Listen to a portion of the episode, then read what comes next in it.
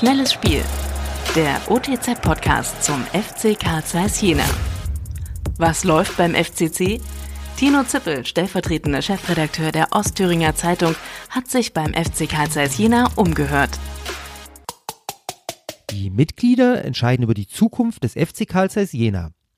Billigen sie das Zukunftskonzept und erlauben den Einstieg eines weiteren Anteilseigners in die Spielbetriebsgesellschaft.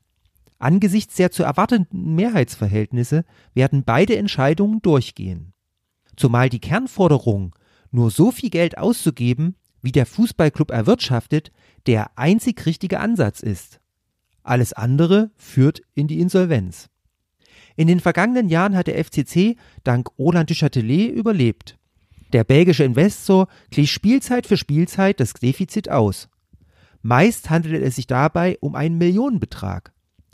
Weder in der Regionalliga noch in der dritten Liga war der Club nachhaltig in der Lage, weniger Ausgaben als Einnahmen zu verbuchen. Dass Duchatelet nicht auf Ewigkeiten faktisch den Mäzen gibt, überrascht nicht. Allein der Ansatz, verstärkt auf den Nachwuchs zu setzen, wird das Problem nicht lösen. Gemeinsam muss es gelingen, die Einnahmen deutlich zu steigern. Dazu braucht es Sponsoren, aber auch mehr Mitglieder. Und im besten Fall mehr Zuschauereinnahmen.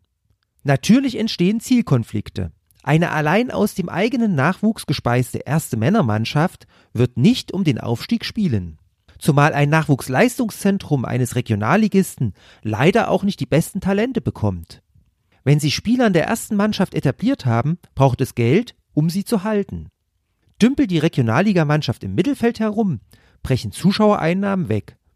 In Jena empfanden es nach der Wende viele Fans im weiteren Umfeld schon als Demütigung, sich als einziger Europapokalfinalist nicht für die erste Bundesliga, sondern nur für die zweite Bundesliga qualifiziert zu haben. Wie wird es da in der Regionalliga sein? Anspruchsvoll sind sie in Jena auch noch heute. Bei sportlicher Spannung hat der Club ein großes Potenzial. Läuft es mäßig, kommen nur die Treuesten der Treuen. Das neue Stadion wird auch in dieser Hinsicht nicht der alleinige Heilsbringer sein. Das alles spricht aber nicht gegen das Zukunftskonzept, sondern dafür eben weil es keine Alternative dazu gibt. Gemeinsam müssen sie daran arbeiten, eine wirtschaftlich nachhaltige Basis für den Fußball in Jena zu schaffen. Die Region muss begreifen, dass im Wettbewerb um Fachkräfte eben auch attraktiver Sport ein Entscheidungskriterium ist. Der Einstieg eines regional verankerten Unternehmens als Gesellschafter ist das richtige Zeichen auf diesem Weg. Und der entscheidende Punkt wird sein, Geduld zu beweisen. Noch mehr spannende Fakten rund um den FC Karl Zeiss Jena gibt es täglich unter www.otz.de oder im aktuellen Fanmagazin Querpass.